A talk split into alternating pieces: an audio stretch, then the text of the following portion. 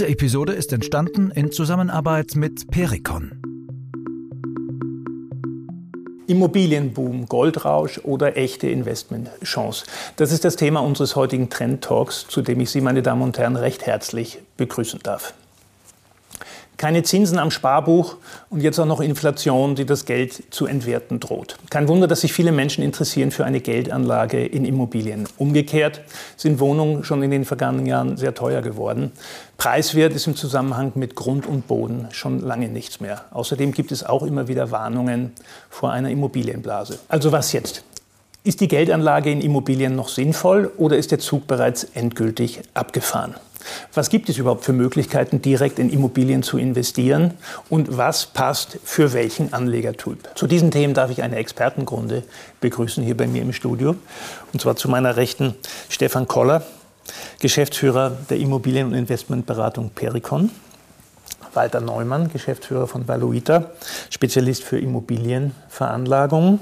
Friedrich Möstl, Steuerberater und Wirtschaftsprüfer von Deloitte und den Rechtsanwalt Sascha Werownik, Immobilienspezialist bei der Kanzlei Scherbaum und Seebacher. Herzlich willkommen. Die Preise für Immobilien steigen seit vielen Jahren. Geht das immer so weiter oder gibt es mal irgendwo eine Decke, wie bei jedem Gebäude, wo man anstößt und dann ist Schluss? Wie schätzen Sie das ein? Was wir mitbekommen, ist, dass die Alternativen für jene, die Kapital anlegen wollen, momentan einfach sehr rar sind. Das heißt, die Nachfrage wird weiter sehr stark in Richtung Sachwerte gehen. Sie haben es angesprochen, Inflation und äh, letztlich auch allgemeine Unsicherheit, die uns die letzten Jahre schon begleitet, wird weiter diesen Trend verstärken. Das heißt, mehr Nachfrage wird zu höheren Preisen führen, allein schon aus der Sicht der Anleger und auch größeren Investoren. Umgekehrt ist Fremdkapital auch sehr billig zu bekommen für jedermann. Also die Zinsen sind gegen Null, wenn es um Fremdfinanzierungen geht.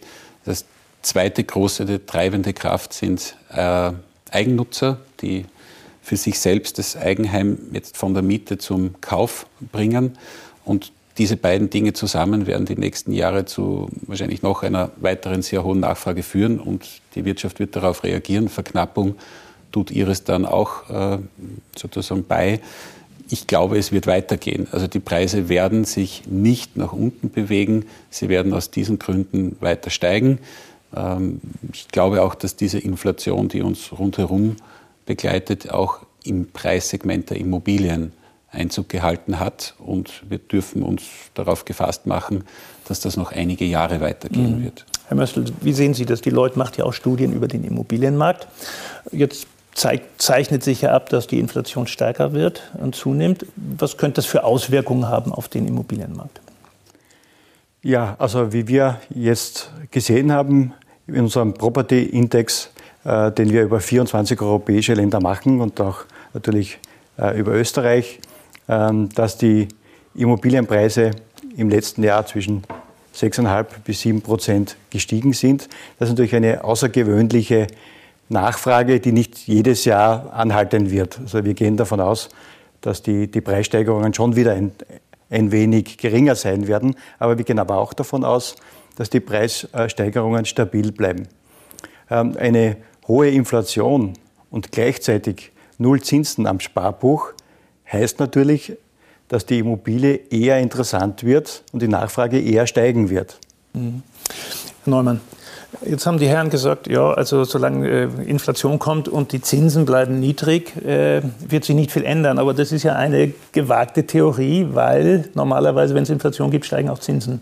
Was würde denn das bedeuten für, für den Immobilienmarkt? Also vorweg, ich glaube nicht, dass die Zinsen steigen.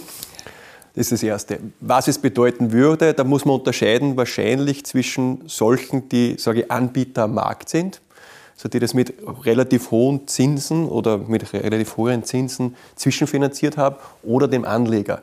Die meisten Anleger oder viele Anlegermodelle haben ja mittlerweile Fixzinssätze in den Kalkulationen und werden auch abgeschlossen. Das heißt, für den Anleger, der einen Fixzinssatz abgeschlossen hat, wird sich nicht viel ändern, weil er hat seinen Fixzins äh, fixiert. Aber das ist schon ein wichtiger Tipp und Hinweis zu schauen, ja. möglichst jetzt äh, Fixzinsen ja, zu Ja, ich glaube, es, es war die Zeit noch nie so gut wie für den Fixzinssatz. Ich war früher immer ein Gegner für den Fixzinssatz, weil natürlich hat man einen Aufschlag, aber die Fixzinssätze sind momentan so niedrig, dass ich wirklich jedem empfehlen würde, zumindest darüber nachzudenken, beziehungsweise eigentlich einen Fixzinssatz abzuschließen. Ja, man nimmt einfach das Risiko der steigenden Zinsen heraus. Mhm. mhm. Herr Werofnik, äh, Kaufen einer Wohnung ist meistens die größte Investition im Leben, die man hat. Es gibt auch teure Autos, aber das kommt nicht an Wohnungen ran. Das stimmt, ja. Äh, wie kann ich denn sicherstellen, dass ich bei einem seriösen Anbieter kaufe, der dann nicht in der Bauphase pleite geht oder auf einmal in der Dominikanischen Republik das ist eine sehr spannende Frage. Äh, wie, worauf muss ich achten? Gibt es da Indikatoren? Wir haben derzeit sicher am Markt ein, ein Überangebot oder vielleicht, vielleicht sehr, sehr viele Hersteller oder Verkäufer von Immobilienprojekten an sich von äh, kleineren Projekten angefangen, über Boutiquen, alles Mögliche in die Richtung. Die Frage ist einfach, äh, man muss auf bekannte, langjährige, markttätige Vertragspartner vertrauen. Man erkennt die natürlich auch an der zur Verfügungstellung der Unterlagen. Wie seriös ist es aufbereitet, wie gut ist es recherchiert, wie detailgereich sind die Unterlagen und wie wird auf meine Fragen geantwortet oder wie, geht man, wie sehr geht man darauf ein? Gibt es vielleicht beim Bauherrmodell auch Musterberechnungen etc. Es hängt wirklich davon ab, man muss auf Partner vertrauen oder auf Verkäufer vertrauen, die schon sehr lange Jahre auf dem Markt tätig sind, weil gerade bei dieser Goldgräberstimmung ist es besonders gefährlich, auf jemanden, an jemanden zu geraten, der halt vielleicht doch das erste Projekt macht. Auch wenn es für den Endkunden auf Anhieb nicht so erkennbar ist. Wenn ich direkt in Immobilien investieren möchte, gibt es eigentlich zwei Möglichkeiten. Ich kaufe eine Wohnung und vermiete die. Das ist ein relativ simples Modell. Und das etwas komplexere ist, äh, was Sie ja beide auch machen, Bauherrenmodelle. Herr Koller, erklären Sie mir in drei Sätzen, was ist ein Bauherrenmodell? Ein Bauherrenmodell ist in der Regel ein Zusammenschluss von mehreren Investoren, kann natürlich auch ein Bauherr, eine Bauherrin sein, die einen Altbestand kaufen wollen, um diesen Altbestand zu sanieren. Das Bauherrenmodell im klassischen Sinne hat immer einen Sanierungswunsch einer Immobilie vor sich und das sollte dann auch mit einer Landesförderung, es gibt in Österreich äh, Sanierungsförderungen, äh, unterstützt sein bzw. gefördert werden. Und wenn diese Dinge erfüllt sind und man auch vor der ersten Bauausführung bereits eine Förderung bescheidmäßig zuerkannt hat, dann gibt es die Möglichkeit, eine steuerliche Begünstigung, nämlich die Abschreibung der Herstellungskosten auf einen kurzen Zeitraum äh, in Anspruch zu nehmen. Und dann spricht man von einer Bauherrenkonstruktion, die nicht nur eine Förderoptimierung äh, hat, also in dem Fall gefördert ist, sondern auch eine steuerliche Optimierung, äh, weil dann, und das werden wir auch eh noch besser mhm. diskutieren, auch steuerliche Verluste und Steuervorteile mit ins Spiel kommen. Herr Koller, im Zusammenhang mit Bauherrenmodellen wird immer über Förderung geredet. Welche Rolle spielen die eigentlich und wie wirkt sich das auch auf die Vermietung aus? Zum einen sind sie notwendig, um überhaupt steuerliche Begünstigung als Bauherr in Anspruch nehmen zu können. Wir brauchen Denkmalschutz oder eine Landesförderung für eine Sanierung. Aber das Zentrale ist eigentlich auch, dass das Modell dadurch stabil funktioniert. Wenn wir in Wien gibt es Förderungen, aber genauso und jetzt als Beispiel die Steiermark mit den sicher attraktivsten momentanen Förderungen betrachten, dann führt die Förderung dazu, dass man sich einer Mietzinsobergrenze unterwirft. Im Gegenzug man vom Land eine Förderung in Form von Zuschüssen bekommt. Der Vorteil aber auf der anderen Seite ist, dass die Mieter tatsächlich in leistbares Wohnen kommen, weil maximal der Richtwert Mietzins verrechnet werden darf. Und bei der großen umfassenden, äh, umfassenden Sanierung als Förderung, da ist es ein Mietzins zwischen 4,50 Euro und 5,50 Euro in etwa, der hier verrechnet werden darf. Das zahlen die Mieter, das ist wirklich leistbar, das ist sogar sehr mhm. günstig. Umgekehrt zahlt das Land einen großen Teil dazu. Der Investor kommt dadurch trotzdem wieder zu einem adäquaten und attraktiven Gesamtzufluss. Das heißt, ich kriege, ich kann eine hohe Miete verlangen, eine, die Miete ich ist gedeckt. keine hohe verlangen. Dafür kriege ich äh, Förderung und habe im Grunde eine Vermietungsgarantie, weil die Wohnungen preiswert sind. So also deine Erfahrung ist sehr stabil, ja, also, also, fast also zu voll. De facto, ja, de facto, eine Garantie ist es nicht, aber Nein. wenn ich natürlich von der Miete, die ich verlangen darf, unter dem Marktniveau liege, dann sind die Wohnungen zumeist voll natürlich, weil der Mieter sucht sich natürlich die günstigeren Wohnungen, sofern sie die gleiche Qualität haben wie die, die mehr kosten. Und das ist ja bei den Bauernmodellen zumeist gegeben, weil doch einem sehr hohen Standard bei den guten Anbietern gebaut wird. Warum macht es die öffentliche Hand, dass sie gerade das fördert? Da gibt es mehrere Aspekte. Zum einen geht es natürlich, die alten Häuser zu sanieren und eine Stadt attraktiv zu halten. Zum anderen geht es auch darum, einen sozialen Gedanken zu pflegen, nämlich Leute, die zuziehen, wie zum Beispiel sehr stark in Wien oder in Graz spielt das eine große Rolle, äh, dass die auch eine leistbare Wohnung bekommen, gerade in der Anfangszeit, wo sie noch weniger verdienen.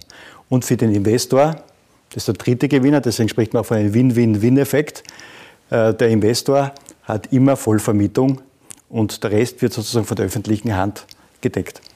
Und nachdem wir momentan noch sehr viele Stichworte rund um Nachhaltigkeit in den Diskussionen der letzten Jahre haben, die Anforderungen, die an die Bauphysik, an die Energieeffizienz etc. gestellt werden bei geförderten Bauprojekten, sind auch sehr hohe. Also die Qualität des Objektes, das dann hier steht, ist in der Regel gut bis hoch zu sehen. Und das ist auch im Sinne einer langfristigen Investition und nicht einfach nur äh, in ein billiges äh, Objekt zu investieren. Also ist auch von der Seite ein sehr positiver Effekt mit dabei. Wenn mich jetzt als Anleger äh, in erster Linie interessiert, was bringt das für Rendite? Und jetzt vergleiche ich das mit Anleger, mit einer Vorsorgewohnung und einem Bauherrenmodell. Wo fahre ich da besser? Frage an alle, wer möchte das beantworten? Kann ja auch unterschiedliche Einschätzungen geben. Es kommt, kommt stark darauf an, glaube ich. Es hängt natürlich immer von der steuerlichen Progression des jeweiligen Kunden ab. Ja. Bauernmodellzeichner sind eher Leute, sage ich, die eine höhere Progression haben und da zahlt sich das Bauernmodell auch aus, weil neben der Standardrendite der Immobilie noch der Steuereffekt hinzukommt.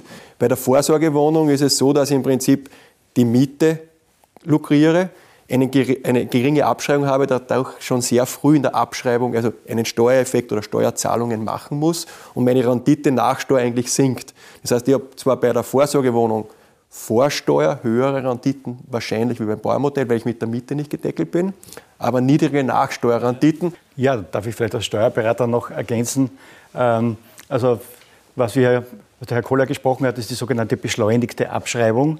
Ähm, ich schreibe sozusagen Instandsetzungs-, Instandhaltungskosten und äh, Herstellungskosten auf 15 Jahre ab. Äh, in der Zeit rechnet sich natürlich ein Bauherrenmodell noch nicht, sondern es braucht natürlich länger. Das heißt, dass ich, wenn ich ein Gutverdiener bin, im 50-prozentigen Steuersatz mich in etwa bewege, ähm, kann ich diese Verluste, die ich in der Zeit mache, in dieser Spanne sozusagen der beschleunigten Abschreibung, kann ich die gegen mein normales Einkommen rechnen. Heißt natürlich, dass ich mir Steuern spare, wenn ich eine hohe Steuerprogression habe. Die hat Österreich bis zu 55 Prozent. 50-prozentigen Steuersatz sind doch einige. Äh, es wird sich wahrscheinlich auch noch im nächsten niedrigeren Steuersatz rechnen. Auch wenn ich den 50-prozentigen nicht ganz ausschöpfen kann, habe ich doch noch einen beträchtlichen Steuervorteil. Später dann, wenn ich vielleicht das als Vorsorgemodell habe und in Pension gehe, dann habe ich vielleicht einen niedrigeren Steuersatz, weil meine Pension äh, nicht so hoch ist. Und dann habe ich die Mieteinkünfte dazu und muss diese mit einem niedrigeren Steuersatz versteuern. Das ist sozusagen der Sinn äh, des Bauherrenmodells als Altersvorsorge, sozusagen als private Zusatzvorsorge. Wie viel Geld brauche ich, um beim Bauherrenmodell dabei zu sein? Naja, da ist jetzt eigentlich eher die Frage, wie viel braucht man, dass es unbedingt oder dass es möglich ist, was ist sinnvoll und was äh, hätte man gerne für eine Art von Anlage realisiert. Das sind jetzt drei unterschiedliche Formen. Das Brauchen ist äh, abhängig von den Beurteilungskriterien einer finanzierenden Bank. Wenn man mit Fremdkapital arbeitet, wir haben ja auch immer zunehmender jetzt äh, Investoren, die einfach volle Eigenkapitalhöhen einbringen wollen, also wirklich 100 Prozent nach Möglichkeit mit Cash finanzieren wollen. Da stellt sich die Frage nicht. Da stellt sich die Frage anders, was kosten rund 40, 50 Quadratmeter, egal ob Beteiligung oder Wohnungseigentum, habe ich die Mittel äh, liquide. Mhm. Wenn ich mit Fremdfinanzierung arbeite, dann ist der Satz abhängig von den äh, Kriterien, die eine Bank für eine Finanzierungs- Beurteilung legt. Allerdings ist das die Frage, ob sich das auch mit der steuerlichen Prognoserechnung ausgeht. Weil bei einem steuerlich wirksamen Vermietungsmodell müssen wir auch darauf achten, dass das unter realen Annahmen oder möglichst realistischen Prognosen zu einem Totalgewinn führt. Und da muss ich natürlich Zins auf, äh, Zinsbelastungen mit berücksichtigen. Wenn ich zu wenig Eigenmittel habe, dann habe ich voraussichtlich zu hohe Zinsbelastungen. Und dann kann sein, dass man einfach nicht mit 10 oder 5 Prozent Eigenkapital auskommt, was vielleicht bei der einen oder anderen Bank schon möglich wäre. Da braucht man dann eher, also unsere Wahrnehmung ist jetzt, es geht Richtung 25, 30 Prozent. um mit einer seriösen Planrechnung positiv zu sein und darin auch Reserven zu haben, wenn man mit realistischen Mieten rechnet. Und die dritte Dimension ist, wie viel möchte der Anleger, Investor selbst einfach an Eigen- und Fremdkapitalmix gestalten, weil wir nehmen auch immer öfter sogenannte Selbstläuferwünsche wahr. Das heißt, er sagt, ich würde eigentlich gern so viel Kapital investieren, dass sich das auf eine Zeit X selbst finanziert. Da nimmt man wesentlich mehr Eigenkapital, als notwendig wäre, aber auch weniger als das ganze Cash finanziert zu haben und trifft sehr häufig den Wunsch der Anleger zu sagen, ich habe jetzt Kapital, ich investiere vielleicht in zwei Wohnungen in einer gewissen äh, Fläche, Größe 100 Quadratmeter, aber ich möchte die nächsten Jahre nichts mehr zuschießen. Ich möchte, dass sich das von alleine refinanziert. Dann brauche ich heutzutage 50 bis 60 Prozent Eigenkapital. Und bei diesen Preisen, die jetzt am Markt sind, auf eine halbwegs Zeit von 15, vielleicht 20 Jahren das Ganze zu refinanzieren. Und das ist so die Dimension von bis. Also man kann keine von, von, den, von den absoluten Zahlen kann man sagen, es kommt immer darauf an, ob es wohnungsbezogen ist, das Bauernmodell oder ideell. Bei den ideellen Modellen kann man sagen, geht los ab 100.000 Euro. Ja. ja. Aber das ist dann schon der Eigenkapital? Nein, es ist nicht Eigenkapital, sondern es ist im Prinzip die Gesamtinvestitionssumme. Okay. Wenn ich sage, ich brauche 30 Prozent Eigenkapital, sage ich, um die 30, 40.000 ist der kleinste Anteil, brauche ich Eigenkapital und das brauche ich auch nicht gleich im ersten Jahr, sondern das wird zumeist bei den meisten Modellen auf zwei, drei bis vier Jahre dann aufgeteilt, wo ich das, das einzahlen kann. Das heißt, ich würde, sage ich, um die 10.000, 15.000 Euro mindestens brauchen, dass ich einmal starten kann im ersten Jahr. Herr Barownik, jetzt müssen Sie mir noch erklären, was der Unterschied ist zwischen einem ideellen Bauherrenmodell und sozusagen dem wohnungsbezogenen, was, glaube ich, eine Grazer Spezialität ist. Da muss man vielleicht einen Schritt zurückgehen und sich zuerst entscheiden, wo, wo, will ich mein Geld überhaupt investieren. Soll es mich total planbar sein, überschaubar, auch von Investmentvolumen, dann ist vielleicht eher eine klassische Anlegerwohnung im Wohnungseigentum klar zugewiesen, für mich griffig, äh, ideal für mich zum Investieren oder vielleicht ein ideelles Modell, wo ich nur ein Stück am Kuchen habe, was nicht exklusiv zugewiesen ist oder mit der Spezialität in der Steiermark, dass ich sage, auch dort gibt es Wohnungseigentum, auch im Bauherrmodell. Aber wenn jemand geneigt ist und nicht so oft in Immobilien investiert, ist es vielleicht die klassische Anlegerwohnung oder das schlichte, das einfache Modell, wo er sagen kann, okay, das ist meine Wohnung, die kann ich angreifen. Der Rest ist ideell, auch bei Gesellschaften. Es ist nicht immer ideelles Eigentum, es gibt auch Bauherrmodelle mit Gesellschaften. Aber das ist alles sehr komplexer und für Personen, die sich auch das zutrauen und sich auch in diesem Bereich sehr wohlfühlen. Wobei man Entschuldigung, ergänzen möchte, nur weil es komplexer wirkt und es eine Beteiligung ist, heißt das jetzt nicht, dass es deshalb weniger oder mehr äh, Planbarkeit mit sich bringt. Also es ist wahrscheinlich wesentlich planbarer, wenn mir 5% an einem gut vermieteten Innenstadtzinshaus mit einer hohen Förderung und einer günstigen Vermietung gehören, äh, als ich habe eine Anlegerwohnung irgendwo im Stadtrand, wo möglicherweise viel zu optimistisch kalkuliert wurde und ich dann über zehn Jahre äh, drei, vier Leerstände über mehrere Monate hatte. Also die Planbarkeit sehe ich jetzt bei beiden Fällen sogar eher umgekehrt. Es ist eher eine Frage äh, der Dimensionen und wie sehr möchte man hier sich mit der Thematik beschäftigen. Aus Ihrer Erfahrung, womit habe ich mehr Aufwand, mehr Ärger, mehr, muss ich mich mehr beschäftigen, wenn ich eine Vorsorgewohnung kaufe oder wenn ich mich an einem Bauherrenmodell beteilige? Also ich, ich bezeichne es immer als rundum sorglos Paket in Wirklichkeit. Also beim Bauermodell, der Kunde braucht sich um nichts kümmern. Das heißt, es wird von Anfang, vom Bau bis dann auch, sage ich, zur Vermietung meistens alles organisiert. Ja, es wird für ihn alles gemacht. Das heißt, er hat im Prinzip ein arbeitsfreies Zusatzeinkommen irgendwann einmal. Bei einer Vorsorgewohnung in der Einzelvermietung kann es natürlich sein, dass er sich auch mal selbst um die Vermietung kümmern muss. Das natürlich beim Mieterwechsel gewisse Probleme mit sich bringen kann und dann dort schon ein Aufwand entsteht. Aber auch dort gibt es die Lösungen der Hausverwaltung und so weiter. Natürlich ist es aber schwieriger, eine einzelne Wohnung einer Hausverwaltung zu geben, als wenn ich sage, ich gebe das ganze Haus einer Hausverwaltung. Als Anwalt sind Sie ja der Experte für alle Dinge, die schiefgehen können.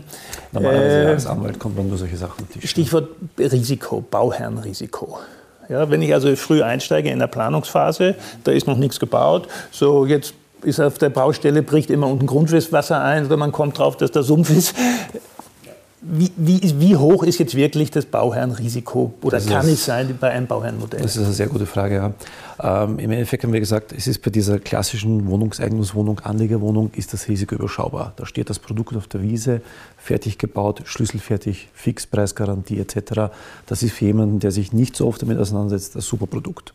Geht man natürlich aber dann von der Rendite aus, was die Herren auch immer wieder sagen.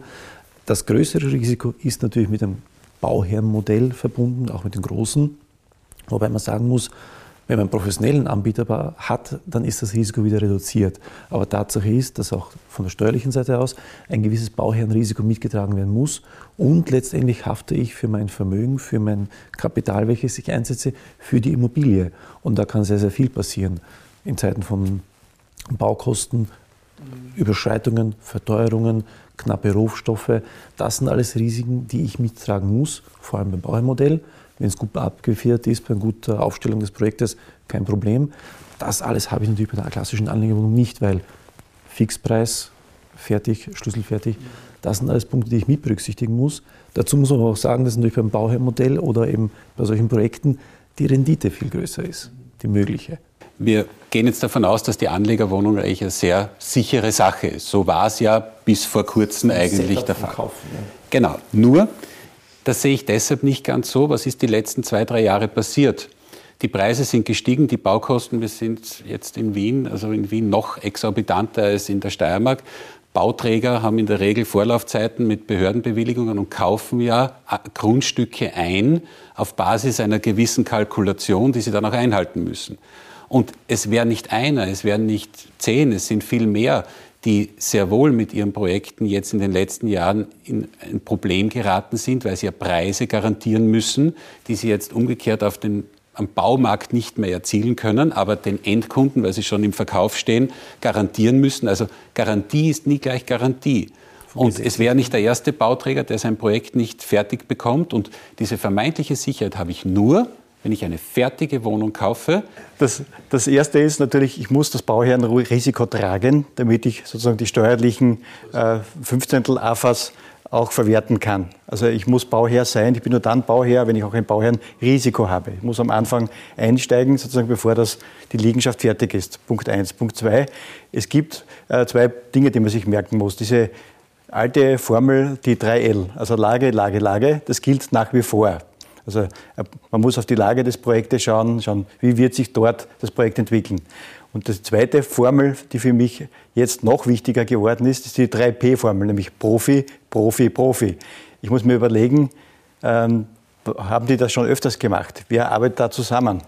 Ähm, von dem, der dieses Bauherrenmodell konzipiert und verkauft, bis zum Architekten, bis zur Baufirma unter Umständen, wenn schon beauftragt, bis zum Steuerberater. Also ich muss mir das Team anschauen. Haben die schon mehrere solche Projekte gemacht oder ist das das erste Mal? Also das, so würde ich entscheiden. Mhm. Herr Norman, äh, wenn jetzt die Baupreise sind stark gestiegen, bringt das so Projekte in Schwierigkeiten? Ähm, kommt immer darauf an, wie sie kalkuliert wurden und wann sie kalkuliert wurden. Natürlich, wenn ich vor zwei Jahren ein Bauermodell kalkuliert habe, zu damaligen Preisen, ja, aber auch eine Anlegerwohnung, ja, und ich fange jetzt erst zum Bauen an und habe jetzt erst die Ausschreibung gemacht und kriege jetzt erst die Baupreise, weil sich irgendwas verzögert hat. Natürlich ist das problematisch. Keine Frage, weil die Preise sind in den letzten zwei Jahren gestiegen. Ich sage, Modelle, die heuer kalkuliert wurden und seriös kalkuliert worden sind, dürften das Problem nur gering oder einen sehr geringen Ausmaß haben. Dazu, glaube ich, muss man sagen, dass man genau eben diese Kalkulation, die jetzt angesprochen wurde, ja einen durchschnittlichen Käufer, Immobilienkäufer wenig geläufig ist, wenig Vergleichswerte hat. Und dort muss man auf einen starken Partner vertrauen. Und das ist das, ich glaube, der Schlüssel zum Ganzen, auch zu, der Schlüssel zur Immobilie, dass man letztendlich Leute hat, die einen gewissen Track Record haben. Man sieht, der hat schon so viele Projekte umgesetzt, das ist erfolgreich gut gegangen und dann kann man darauf vertrauen. Weil ich glaube nicht, auch wenn man ein unternehmerisches Risiko tragen muss, dass die wenigsten Käufer sich wirklich mit den Baukosten auseinandersetzen können und auch wirklich vergleichen können. Also wenn ich eine Wohnung mir kaufe, auch unter dem Aspekt, dass vielleicht mein Sohn, meine Tochter in fünf oder zehn Jahren in Wien oder Graz studiert, äh, was ist dann gescheiter? Vorsorgewohnung, Bauherrenmodell? 20 Jahre Erfahrung sagt mir, dass beides nicht richtig funktioniert, weil zumeist die gekaufte Wohnung dann nicht passt. Also man kauft eine Wohnung in Wien, dann geht der Sohn oder die Tochter nach Graz studieren, nach Innsbruck oder die Wohnung ist zu klein, ist am falschen Fleck. Also das nur zu kaufen, wenn man sagt, vielleicht zieht einmal mein Kind dorthin, ist meiner Ansicht nach der falsche Ansatz, der in den seltensten Fällen funktioniert. Also man soll beides wirklich als Investment sehen, schauen, was passt am besten zu mir und dann, wenn die Kinder wirklich studieren gehen, entweder dann eine Wohnung dort mieten, die passt, nämlich aus den Erträgen, die ich aus der Wohnung bekomme, die ich da veranlagt habe, oder dann, wenn das Geld vorhanden ist, dann wirklich bedarfsgerecht eine Wohnung dann kaufen. Also da habe ich einen Tipp vielleicht äh, für Ihre Tochter oder für Sie als Vater.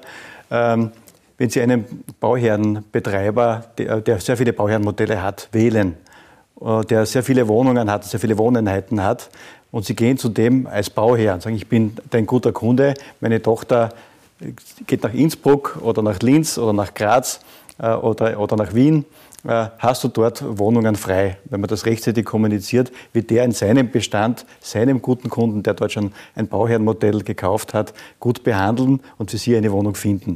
Das ist wahrscheinlich das Gescheiterste. Äh, die Tochter sollte nicht in ihrem Bauherrenmodell wohnen, überall anders ist es super.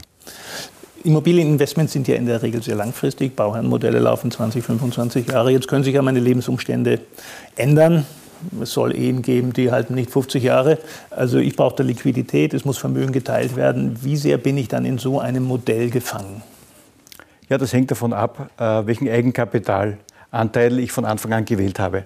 Bin ich ein Barzeichner, dann habe ich natürlich die Möglichkeit, auch diese Immobilienprojekte vorzeitig zu verkaufen bin ich, äh, habe ich sehr, mit sehr viel Fremdkapital finanziert und habe ich sehr wenig noch Eigenkapital äh, zugeschossen, ähm, dann kann es sein, oder wird es einen Sinn machen, dass ich das Projekt zumindest 15 Jahre plus Bauzeit behalte. Also da ist es ganz wichtig, von Anfang an bereits zu überlegen, wie groß sozusagen kann hier meine Not eintreten, wie wahrscheinlich ist das. Wie sicher ist meine Ehe? Und wie sicher, wie sicher Frage, ist meine ja. Ehe und wie, wie gut ist mein, mein Vermögen, auch sozusagen dieses Bauherrmodell draußen zu lassen aus einem möglichen Ehestreit. Ne? Vielleicht muss man generell sagen zu Immobilien, entschuldige noch, ähm, Immobilien, das trägt das Wort in sich, es ist immobil.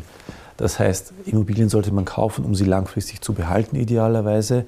Immobilien in der Not zu verkaufen, glaube ich, das zeigt die Geschichte, ist nie gut, weil dann sinken die Preise rapide, weil das riechen auch die Käufer, dass man sagt, der muss verkaufen und dann erzielt man eben nicht den Bestpreis oder ideale Preise und dafür ist halt Immobilien nicht geeignet. Aber es hat sehr viel mit, den, äh, mit der Altersstruktur, habe ich jetzt erfahren, und mit den äh, Investitionsmotiven der, der Kunden zu tun. Ähm, immer öfter sind es jetzt Leute, die mit, mit, viel Eigenmittel, wie wir jetzt äh, auch schon wahrgenommen haben, äh, investieren und die sind dann so meistens rund um die Pension. Und natürlich ist es für den Anleger, Investor dann wichtig zu wissen, ja, muss ich jetzt 20, 25 Jahre gebunden bleiben? Ist das eigentlich schon für meine nächste Generation oder auch für mich noch etwas? Und wenn ich jetzt das betrachte, dann ist das Exit-Thema schon sehr wichtig. Und da sind wir bei 100% Eigenkapital, egal ob Anlegerwohnung oder Bauherrenmodell, schon in der Regel ab zehn Jahren in der Lage, handeln zu können. Ob das gescheit ist, ist dann noch immer eine andere Frage, weil ich aber trotzdem auch vielleicht eine Umsatzsteuerkorrektur, aber zumindest aus diesem Liebhabereithema bin ich dann meistens draußen. Und das ist für viele eine Sicherheit, die sie vielleicht gar nicht ausspielen.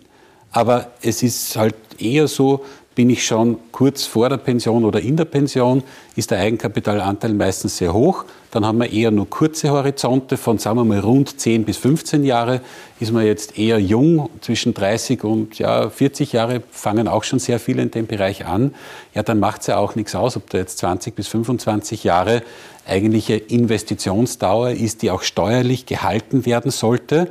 Im Worst Case und das ist aber schon wichtig, Graz oder Wien, sind solche Wohnimmobilien, über die wir sprechen, sehr liquide. Also der Markt ist liquide und loswerden kann man sowas im Grunde immer. Zwei Anschlussfragen dazu, Herr Koller, weil Sie es angesprochen haben. Wenn Sie okay, ich bin jetzt 60 Jahre und überlege, ein Bauherrenmodell zu zeichnen, da habe ich natürlich von dem Steuervorteil, ist das dann nicht mehr sehr interessant, weil ich ja nicht mehr sehr viele Jahre dann viel verdiene. Macht das überhaupt noch Sinn? Und ich bin 85, wenn ich das überhaupt erlebe, wenn die Geschichte fertig ist. Macht das dann überhaupt noch Sinn? Da hängt es ja von den Motiven ab, die Sie haben. Ne? Wenn Sie sagen, ich möchte sozusagen ein, ein Bauherrenmodell zeichnen, weil ich das weil ich da sehe ein großes Wertsteigerungspotenzial, da sehe ich für Sicherheit und das Geld werde ich selber nicht mehr brauchen. Das möchte ich eigentlich an meine Erben weitergeben. Da spielt das Alter keine Rolle. Da gibt es in Graz also eine bekannte Story mit einem sehr bekannten Industriellen, der mit fast 90 Jahren noch ein Bauherrmodell gezeichnet hat. Damals hat es allerdings noch die Erbschaftssteuer gegeben. Und äh, der, das war dann damals die beste Möglichkeit, sozusagen die billigste Möglichkeit, Vermögen an die Kinder weiterzugeben. Ähm, das ist jetzt nach Abschaffung der Erbschaftssteuer nicht mehr so ein großes Thema. Aber wenn Sie das planen, spielt das Alter nicht unbedingt eine Rolle. Äh, man muss sich natürlich auch das laufende Einkommen, den Steuervorteil anschauen, keine Frage, da kann die Rundit dann davon abweichen. Ähm, aber natürlich, wenn Sie selber sagen, ich möchte das für meine Altersvorsorge haben und ich werde dann ab 60, 65 nicht mehr arbeiten, da brauche ich ein Zusatzeinkommen, ja, dann können Sie zurückrechnen, ähm, wann Sie das Bauherrmodell kaufen sollen da wäre ein Alter von plus minus 45 Jahren natürlich nicht schlecht. Die, die jetzt dann in Pension gehen, die noch teilweise aus dem alten Pensionssystem zehren, haben schon vorrangig diese Möglichkeit in der 42er Steuerklasse, die ab 31.000 Euro losgeht, zu liegen. Also das lässt sich noch sehr gut verwerten. Und wenn ich dann nicht 500 Quadratmeter, sondern vielleicht nur 60 bis 80 Quadratmeter Investitionswert habe, dann stören auch ein paar Verluste nicht. Und die machen es ja eigentlich aus, dass es gerade für die, die in die Pension gehen und jetzt noch sowas machen wollen, was ist denn da eines der Hauptmotive? Ja, dann hätte ich gerne in den nächsten 10, 15 Jahren hohe Erlöse. Jetzt hätte ich gern den höchsten Zufluss und nicht erst mit 90. Und dann spielt diese 15. Absetzung, die wir heute ja schon einmal so gestriffen haben, ganz viel dazu bei, dass das ein hoher Nettoertrag ist, weil die Mieten, die dann rauskommen, sind brutto für netto dahingehend, weil ja mehr steuerliche Verluste als äh, Erlöse da sind. Und wenn darüber hinaus noch diese Steuerklasse 42 Prozent aufwärts da ist, dann spart sich der Pensionist auch Einkommensteuer. Gleich wie der Erwerbstätige, aber auch der Pensionist. Und dann ist der Gesamtzufluss in der Regel ein sehr, sehr attraktiver, den ich mit normalen Wohnungen, die ich dann auch in der Pension versteuern müsste, nicht erreichen kann. Da muss ich aber jetzt zwei Sachen noch erklären, sozusagen, so aus meiner Funktion als Steuerberater, damit das nicht ganz so stehen bleibt, auf die man aufpassen muss. Das erste ist die Frage, gibt, wie hoch ist der Förderkredit, der läuft? Äh, ich muss nicht unbedingt einen Förderkredit aufnehmen, es reicht der Förderbescheid, dass ich diese 15. AFA in Anspruch nehmen kann. Ist aber auf diesem Projekt sozusagen ein sehr hoher Förderkredit, läuft der, dann laufen natürlich auch die Rückzahlungen 15 Jahre und ich habe keinen Rückfluss. Dann funktioniert das nicht. Und das Zweite, was man aufpassen muss, ist die Frage der Liebhabereibetrachtung natürlich. Ich muss mir anschauen, sozusagen, wie ist da die, die Dauer des Totalgewinnüberschusses bei diesem Projekt, bei meinen Einzahlungen, die ich leiste, geht sich das mit meinem statistischen Lebenserwartung noch aus? Also die beiden Dinge muss der Steuerberater prüfen. Und das mit der Lebenserwartung, ja. Das andere ist ja die Besonderheit, dass wir je nach Bundesland jetzt auch flexiblere Förderrichtlinien oder Fördermöglichkeiten haben weil man ja mittlerweile auch, ähm, das Projekt von euch ist ein gutes Beispiel, auch die Möglichkeit haben, die Förderung ohne einen Kredit zu konsumieren. Und je nachdem ist das eine Projekt mehr für solche Barzeichner geeignet, das andere weniger für solche geeignet. Also sowohl für die, die lange Zeit haben mit Kreditfinanzierung, als auch für die, die viel Geld auf einmal veranlagen wollen, gibt es eigentlich, sagen wir, jeder Topf hat einen Deckel. Aber es gibt halt nicht so viele Projekte am Markt, aber es gibt unterschiedliche Möglichkeiten, das umsetzen zu können. Eine Frage noch zum Abschluss vielleicht. Wie endet so ein Bauherrenmodell? Oder, oder wie komme ich sozusagen da raus? Eine Wohnung kann ich relativ leicht verkaufen, aber wie verkaufe ich 5% an einem Zinshaus? Wem verkaufe ich das? Relativ leicht. Es gibt einen Markt. Es gibt einen Markt. Also ich habe in meinem Klientel auch durch meinen Vorgänger 40 Jahre Bauherrengeschichte. Und für diese Zweitmarktanteile, nenne ich sie jetzt mal, gibt ja. es einen Markt. Also es gibt Käufer, die genau sowas kaufen wollen. Warum will so sowas kaufen? Weil er das Modell kennt, er hat in Wirklichkeit einen kleinen Investmentfonds, nämlich ein Haus, wo er sich mit 5% beteiligt. Das heißt, er hat de facto kaum ein Leerstandsrisiko, weil sich das über das ganze Haus verteilt. Und er investiert in ein Haus, das seit 20 Jahren, 15 Jahren, 20, 25 Jahren bewirtschaftet wird. Das heißt, er kennt die Leerstände, er kennt die Mieter, also man kennt das Haus genau. Das heißt, er investiert in etwas, was er genau einschätzen kann und er bekommt in Wirklichkeit mit der Einzahlung ab dem nächsten Monat Mieteinnahmen. Das Wichtigste ist zu regeln, wie geht man auseinander. Nicht, wie kommt man zusammen. Die Leute finden sich relativ schnell für so etwas.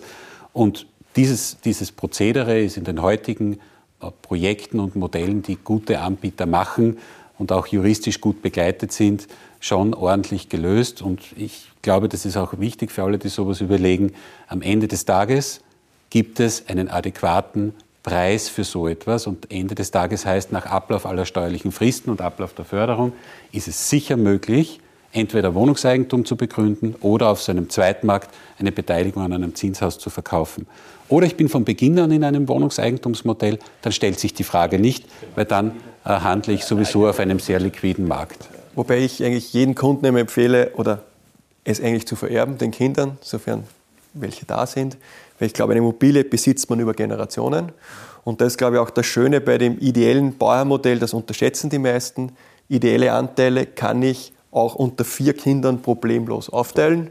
Eine Wohnung tue ich mir relativ hart, die auf vier Kinder aufzuteilen. Und das ist auch das Schöne sage ich, an ideellen Bauernmodell, nämlich bei der Vererbung, dass es da im Prinzip keine Probleme gibt, nämlich in der Stückelung der, der Immobilieninvestments. Ja, meine Herren, dann sage ich vielen Dank äh, für die interessante Diskussion. Ihnen sage ich vielen Dank fürs Zuschauen, meine Damen und Herren.